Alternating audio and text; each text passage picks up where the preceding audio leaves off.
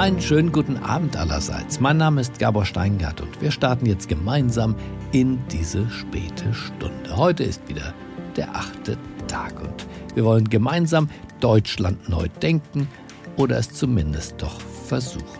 Heute geht es um die Arbeitswelt, denn das Berufsleben von Millionen Menschen und zwar weltweit sind es dann wahrscheinlich auch Milliarden, ist durch die Corona-Pandemie vor neue Herausforderungen gestellt. Weniger persönlicher Kontakt, keine gemeinsamen Mittagessen, zumindest nicht in der Kantine oder in den Restaurants, keine Arbeitswege, keine Dienstreisen für all diejenigen, die im Homeoffice arbeiten. Das alles spielt sich in den vergangenen Wochen ab und zwar nicht im Kino, sondern in unserem Leben. Unsere heutige Gastgeberin ist Expertin für Arbeitskultur und für digitale Innovation. Alicia Quaintance hat über ein Jahrzehnt in der digitalen Produktentwicklung von Volkswagen und BMW gearbeitet. Heute betreibt sie ihre eigene Agentur. IQ Gemini heißt die, mit der sie Firmen im Bereich Technologieentwicklung und im Bereich der digitalen Transformation berät. Alicia Quaintance denkt jetzt gemeinsam mit uns darüber nach, wie diese neue Berufswelt, wie diese neue Arbeitswelt, die viele ja erst seit einigen Wochen kennen, zu mehr Produktivität und, wenn alles gut geht, auch zu mehr Kreativität führen kann. Einen wunderschönen guten Abend. Mein Name ist Alicia Quaintance und ich spezialisiere mich auf neue Arbeitsformen und helfe Teams und Unternehmen dabei, kreativer und innovativer zu arbeiten. Heute Abend freue ich mich mit Ihnen, das Thema deutsche Arbeitskulturen neu zu denken. Und ich möchte aufzeigen, wie wir die Corona-Krise als Chance dafür sehen können, dass wir dadurch gesündere Arbeitskulturen schaffen. Beginnen möchte ich damit, was auf jeden Fall bleiben soll in Deutschland. Und das ist die Solidarität, die wir gerade auf ganz verschiedenen Ebenen erleben.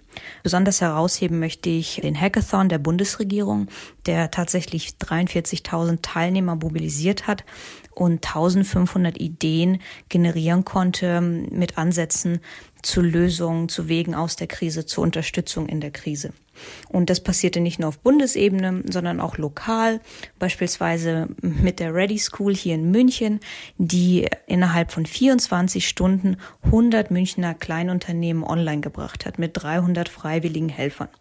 Und wenn man sich solche Bewegungen anschaut, dann sieht man, wie schnell digitale Transformation eigentlich funktionieren kann, wenn man die Power von kollektiver Intelligenz und Vernetzung nutzt. Die Frage, die mich gerade am meisten beschäftigt, ist natürlich die, was passiert, wenn wir wieder alle in unsere Büros zurück dürfen und welchen Einfluss die Corona-Krise auf die Arbeitskultur und auf die Art, wie wir zusammenarbeiten haben wird. Wichtig ist zu verstehen, dass man das pauschal erstmal gar nicht sagen kann, weil jede Arbeitskultur, jedes Unternehmen anders ist und jede Arbeitskultur wird andere Adaptionen finden an die Auswirkungen dieser Disruption. Wenn man jedoch Wirtschaftsexperten folgt, und ich folge ganz gerne Ray Dalio, das ist der Gründer und Chief Investment Officer von Bridgewater Associates, einem der größten Hedgefonds der Welt. Er fasst das eigentlich ganz gut zusammen. Er sagt, dass Unternehmen sich nach der Krise wirklich bewusst machen müssen, was essentiell zum Überleben ist und was als Luxusgut gilt. Und natürlich wird immer noch Diversifikation, Anpassung und Erneuerung der Geschäftsmodelle an oberster Stelle stehen, um sich wirklich adäquat an diese Krise anzupassen. Für mich rücken somit Kreativität und Innovation wieder an die erste Stelle. Und ich denke, die Krise ist eine wunderbare Gelegenheit, Themen wie die Definition von Produktivität, die Art, wie wir zusammenarbeiten und auch den Stellenwert der Eigenverantwortung zu überdenken. Was wir gerade auf allen Ebenen lernen, ist, dass abgesehen von dem Balanceakt mit der Familie digitale Zusammenarbeit und Homeoffice eigentlich ganz gut funktionieren kann.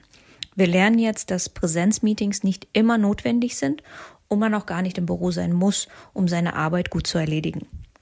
Und ich denke, dass in naher Zukunft Präsenzmeetings auf jeden Fall zum Luxusgut zählen werden. Und jetzt kommt das Aber.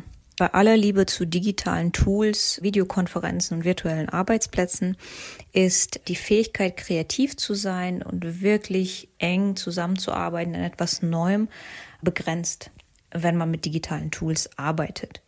Und deswegen denke ich, dass wir jetzt wirklich umdenken müssen, wenn wir Präsenzmeetings planen, ob das kleine Zusammenkünfte sind oder größere Mitarbeiterveranstaltungen, dass wir diese Treffen so aufsetzen, dass auch ein Maximum an Kreativität, Kollaborationskraft und Innovation abgeschöpft werden kann. Dass wir diese Energie, die wir durch diese Events kreieren, auch wirklich greifen können.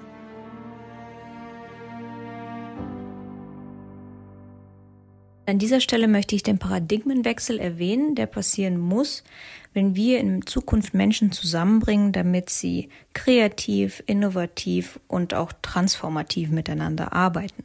Hier müssen wir verstehen, dass wir von unserem alten Broadcasting-Modell Abstand nehmen müssen. Das alte Broadcasting-Modell funktioniert folgendermaßen. Man lädt Menschen ein und bombardiert sie im Grunde mit inspirierenden Vorträgen und ganz viel inhaltlichem Input. Und das meiner Meinung nach funktioniert schon lange nicht mehr in der Bildung. Es funktioniert nicht mehr im Marketing und es wird auch nicht nach Corona funktionieren, wenn Unternehmen wirklich gefragt sind, sich zu verändern und diese Veränderungsprozesse zu managen. Denn das Ergebnis von diesen Broadcasting-Veranstaltungen ist Frust auf der Sender- und Frust auf der Empfängerseite weil die Beteiligung einfach fehlt und diese Energie im Raum nicht genutzt wird. Interessante Gespräche passieren, wenn man Glück hat, am Rande in der Kaffeepause oder beim Networking. Und dann gibt es auch wieder keinen Kanal, diese Energie irgendwie abzuschöpfen. Das heißt, es passiert alles viel zu willkürlich aktuell.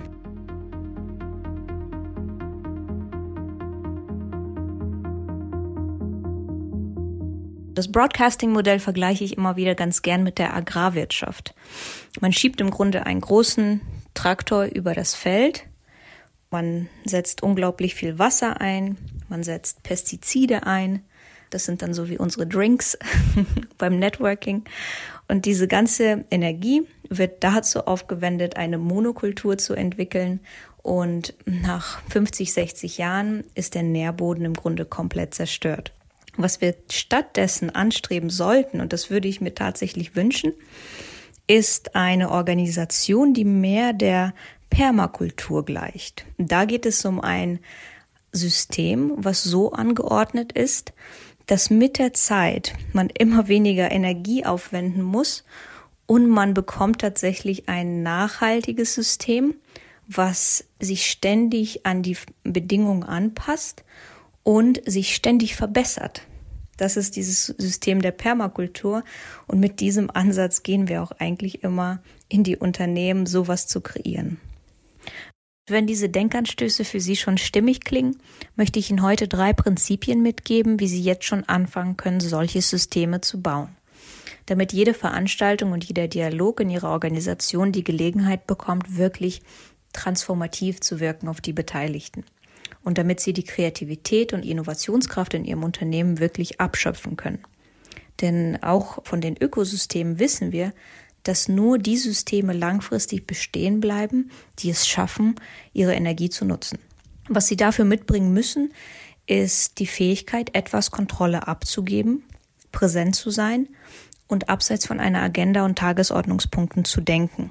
Und jetzt denke ich, ist auch wirklich eine gute Gelegenheit, die Empowerment-Rhetorik für Agilität und Innovation und Diversität der letzten Jahre einfach auch zu leben.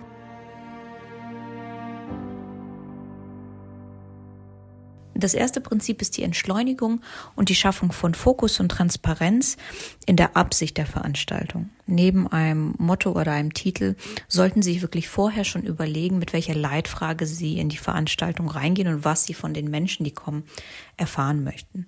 Und da würde ich immer darauf vertrauen, dass jeder, der so eine Veranstaltung oder ein Meeting besucht, in erster Linie dafür da ist, um irgendetwas zu teilen und sich zu beteiligen. Manchmal haben die Veranstalter ein bisschen Angst und sagen, ah, was ist denn, wenn wir eine Frage raussenden und keiner meldet sich? Da kann ich Sie beruhigen. das ist eigentlich bei uns noch nie vorgekommen, dass es komplette Stille gab. Das heißt, Sie können ruhig ein bisschen mutig sein und wirklich mit einer Frage reingehen. Was ich auf jeden Fall nach der Krise oder jetzt äh, in naher Zukunft erwarte, dass die Stimmung auf diesen Veranstaltungen ein bisschen angespannter sein wird, als wir es vorher kennen. Das heißt, der Stresslevel wird weiter oben sein. Und das ist natürlich bedingt durch die Unsicherheit, die vorherrscht. Und ich denke, die Krise wird uns einfach noch ein bis zwei Jahre mindestens begleiten und die davon resultierenden wirtschaftlichen Konsequenzen. An dieser Stelle ist es mir sehr, sehr wichtig zu erwähnen, dass neben dieser Offenheit und des aktiven Fragens Unternehmen auch in Zukunft lernen werden müssen, wie man mit diesem Stress umgeht und wie man seine Mitarbeiter unterstützt, diesen Stress zu bewältigen. Hier spreche ich gar nicht nur von äh, Work-Life-Balance, sondern ich spreche davon, dass wir, um offen zu sein, um kreativ zu sein, um miteinander zu arbeiten, physiologisch am besten entspannt sein sollten.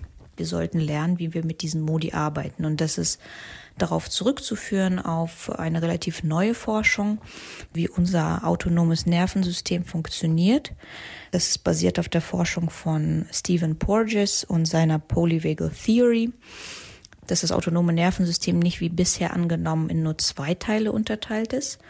Das Fight of Light bei Gefahr, wenn der Säbelzahntiger kommt, oder das Rest und Digest bei Entspannung, wenn wir solche Prozesse wie Verdauung und Regenerierung durchführen, sondern dass wir auch einen dritten Teil haben im autonomen Nervensystem und der wird bezeichnet als Social Engagement System.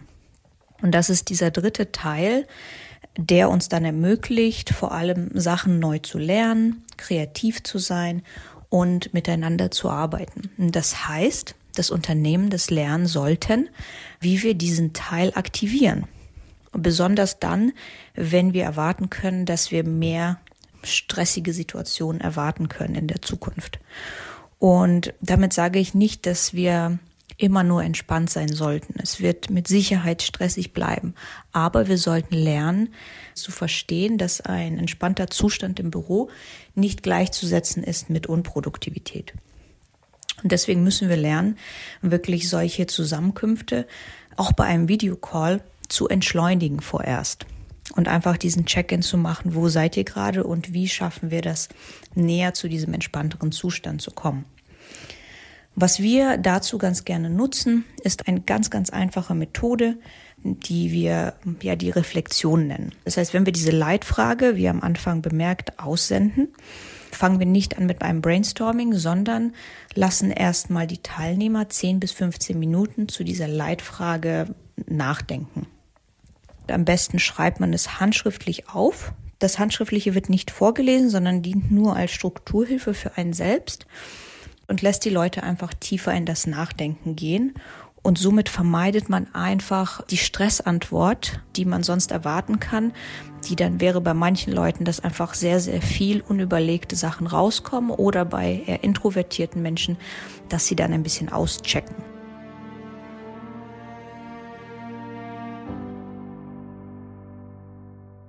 Das zweite Prinzip, mit dem wir arbeiten, ist das Schaffen von psychologischer Sicherheit, um die Beziehung zwischen den Menschen aufzubauen. Und hier arbeiten wir wieder mit einer physiologischen Prämisse, wieder aus der Polyvagal Theory. Und zwar ist es so, dass wir in hohen Stresssituationen, und das kommt darauf an, wie stressempfindlich man ist, dass wir, wenn wir gestresst sind, nur in der Lage sind, physiologisch ganz hohe oder ganz tiefe Töne wahrzunehmen. Und das ist natürlich evolutionsbiologisch so reguliert, sodass wir Gefahr gut wahrnehmen können. Das heißt aber für uns in unserer tatsächlichen Situation, dass, wenn man sehr, sehr stressempfindlich ist, dass es unter Umständen so ist, dass man normale Töne gar nicht mehr wahrnehmen kann. Wenn Sie schon mal die Situation hatten, dass Sie mit jemandem gesprochen haben und Sie hatten das Gefühl, der hört ja gar nicht zu, könnte es tatsächlich daran gelegen haben, dass diese Person gerade so gestresst war, dass sie sie eigentlich physiologisch nicht hören konnte. Als ich das gelernt habe, war das ein großer Aha-Moment für mich, weil ich denke, dass wir das tatsächlich sehr, sehr oft erleben in unseren Meetings und auf unseren Veranstaltungen. Das anzugehen, äh, empfehlen wir eine andere Methode, die eigentlich sehr, sehr simpel ist. Es ist nämlich so, dass eine Methode das Nervensystem nachweislich entspannt und das ist das uneingeschränkte Sprechen. Deswegen bieten wir nach der Reflexion eine Methode an, wo es darum geht, dass wir jedem im Raum eine Stimme geben, uneingeschränkt zu sprechen. Und das funktioniert bei größeren Gruppen so, dass wir die Menschen in kleinere Gruppen unterteilen, am besten in fünf Personen, und dass wir jedem fünf Minuten geben zum uneingeschränkten Sprechen. Und man wird nicht unterbrochen, es gibt kein zustimmendes Nicken, es gibt kein Feedback. Und wenn man nach drei Minuten schon fertig ist, dann wird einfach geschwiegen. So einfach diese Übung ist, so effektiv ist sie auch. Denn da erleben wir tatsächlich, dass Menschen sich daran erinnert haben, dass sie eigentlich nie jemanden wirklich ausreden lassen und andere sich daran erinnern, dass es ja so schön ist, wirklich gehört zu werden, uneingeschränkt. Und hier entsteht dann wirklich etwas ganz Besonderes, weil hier bringen wir auch wieder etwas rein und das ist diese psychologische Sicherheit, dass man sicher ist zu sprechen. Dann bringen wir auch das Nervensystem in diesen richtigen Zustand, wo wir auch fähig sind, wieder aufzunehmen. Und genau hier passiert dann das, dass ein Dialog wirklich die Gelegenheit hat, transformativ zu wirken auf alle Beteiligten.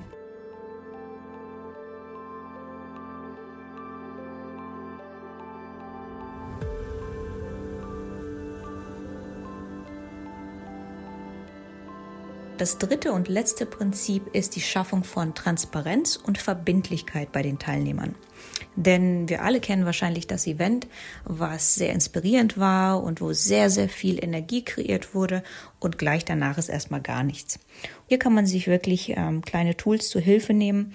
Zum Beispiel dass wir die Ergebnisse aus diesen Teamdiskussionen in einem Live-Dokument erfassen. Man fragt jedes Team oder ruft jedes Team dazu auf, das, was besprochen wurde, zu dokumentieren. Am besten so, als würde man es jemandem beschreiben, der gar nicht auf der Veranstaltung war. Und was man dadurch bekommt, ist wirklich ein großes Dokument, wo alle Ergebnisse erstmal drin sind und dokumentiert sind und die sind erstmal da. Und das ist erstmal sehr, sehr wichtig, diese Transparenz für die nächsten Schritte dann bitten wir die Leute auch wirklich diese nächsten Schritte zu definieren und zu definieren, was als nächstes folgen müsste und wer die Verantwortung trägt. Und am besten ist es so, dass die jeweiligen Teams die Möglichkeit bekommen, auch diese nächsten Schritte und die Verbindlichkeiten laut auszusprechen. Weil dann steigt schon mal ja, die Verbindlichkeit, dass wenn ich es mal gesagt habe, dann muss es auch umgesetzt werden. So verhilft man sich ein bisschen dazu, dass diese Energie nicht verpufft, sondern dass sie abgeschöpft wird und dass wir gleich in diesen nächsten Step gehen und an die Eigenverantwortung der Teilnehmer appellieren. Das wären also unsere drei Prinzipien. Und natürlich, wie Sie das wahrscheinlich auch verstanden haben, sind diese nicht nur für Präsenzveranstaltungen, sondern auch für jeden Videocall, jedes Telefongespräch relevant. Das heißt, es ist eigentlich egal, wie lange wir noch daheim bleiben müssen. Diese Prinzipien können Sie auch jetzt anwenden.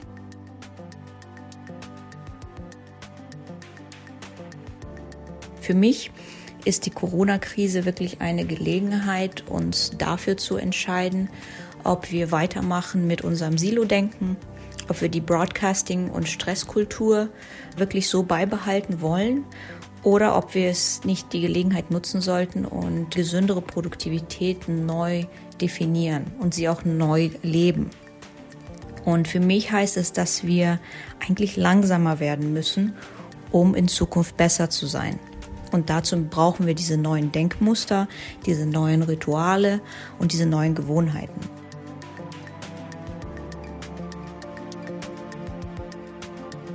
Meine Thesen soweit, wenn wir Deutschland neu denken und unsere Arbeitskultur, ist, dass wir Umfelder schaffen müssen, bei denen Menschen Teil der Lösung sind und nicht Teil des Problems und einfach wirklich wegkommen von dieser Broadcasting-Kultur. Dass wir Produktivität neu definieren müssen und lernen müssen, mit Stress umzugehen und Modalitäten zu schaffen, die gezielt Stress abbauen, um die physiologische Grundlage für Kreativität, Innovation und Zusammenarbeit zu schaffen. Und dass wir auch an unsere Eigenverantwortung appellieren müssen, um wirklich nachhaltige Systeme zu schaffen, die sich kontinuierlich verbessern. Ja, und ich hoffe, ich konnte Ihnen heute Abend einen guten Einblick geben in meine Gedanken und wünsche Ihnen erstmal eine gesunde und gute Nacht. Vielen Dank, Alicia Quaintance, für diese Ideen und die ganz praktischen Ansätze, die trotz Krise und vor allem ja nach der Krise zu einer neuen, menschlicheren Arbeitskultur führen könnten. Ich wünsche uns allen jetzt einen angenehmen Abend und eine geruhsame Nacht. Bleiben Sie mir gewogen, es grüßt Sie auf das Herzlichste. Ihr Gabor Steingart.